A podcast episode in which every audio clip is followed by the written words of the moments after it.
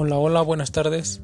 Mi nombre es Asley Mercado Barrios, estudiante en la licenciatura de Administración de Ventas en la UDEMEX, con matrícula UDX 0319 3008432.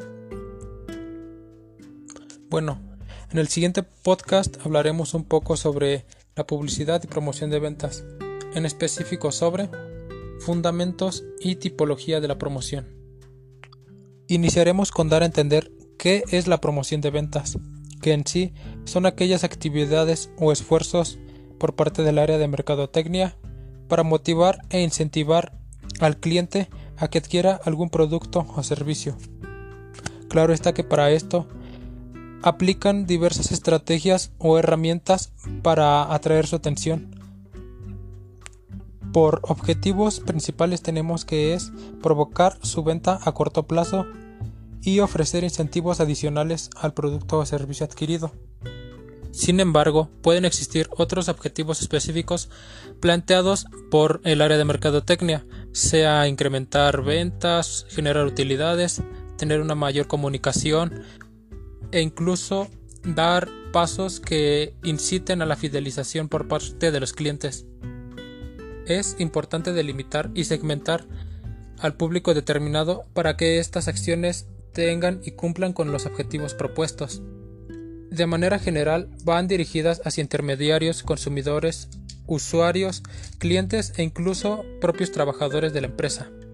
La planificación es importante en esta promoción, dado que si supera el límite temporal establecido conforme los objetivos, el producto puede incurrir en aspectos de desconfianza por el cliente o que los clientes compren simplemente en épocas en donde se conozca que hacen ofertas, siendo que la finalidad de esta promoción es reforzar a las campañas publicitarias y del mismo modo ser creativas y atractivas.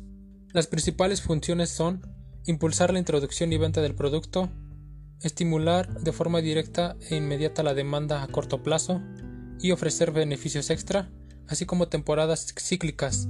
Las promociones realizadas por parte de las empresas son al comercio y al consumidor.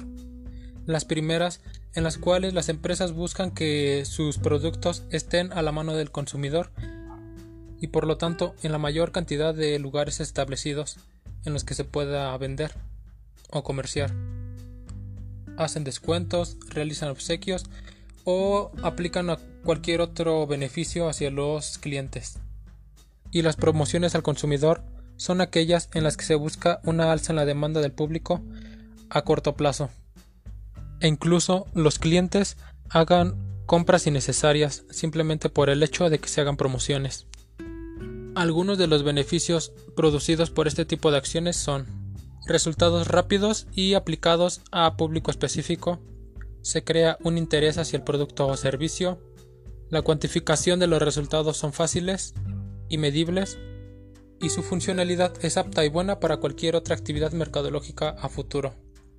Las promociones constan principalmente de reducir precios, aplicar vales y cupones, regalos, concursos, loterías y hacer bonos en efectivo. Aunque cada uno dependerá de los usuarios comerciales, de los intermediarios, vendedores o los vendedores del producto que se encuentran en la organización. Como se mencionó con anterioridad, en la planificación se deben de recabar todos aquellos datos e información que sean relevantes, así como indagar en modas, tendencias o épocas en las que se tienen mayores ventas posiblemente, así como visualizar factores del entorno, sea macro o micro, independientemente a los internos con que se cuenten, sean los recursos de materia personal, recursos económicos, materiales y demás. También es importante mencionar que se debe de utilizar la promoción interna hacia los vendedores, esto con la finalidad de motivar e incentivar sus acciones mediante bonificaciones o seminarios de venta, ya que no solo se debe de basar en el producto, sino también en la fuerza interna con que se cuenta, a manera de conclusión, se tiene que la promoción de ventas es una herramienta que sirve de gran ayuda, sea de manera estratégica utilizada o para salir de alguna brecha o bache comercial por el que se esté pasando.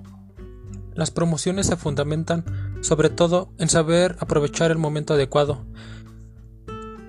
y fusionar de manera efectiva la publicidad con el marketing, lo que tendrá como resultado un éxito comercial, incrementar el nombre de la marca y muchos otros beneficios que con este se promueven, principalmente lo que se busca la fidelización hoy en día. Claro está que con ayuda de la tecnología todos estos rasgos y características son impulsados de manera proactivamente. Bueno, eso es todo en este podcast. Saludos, buen día. Gracias.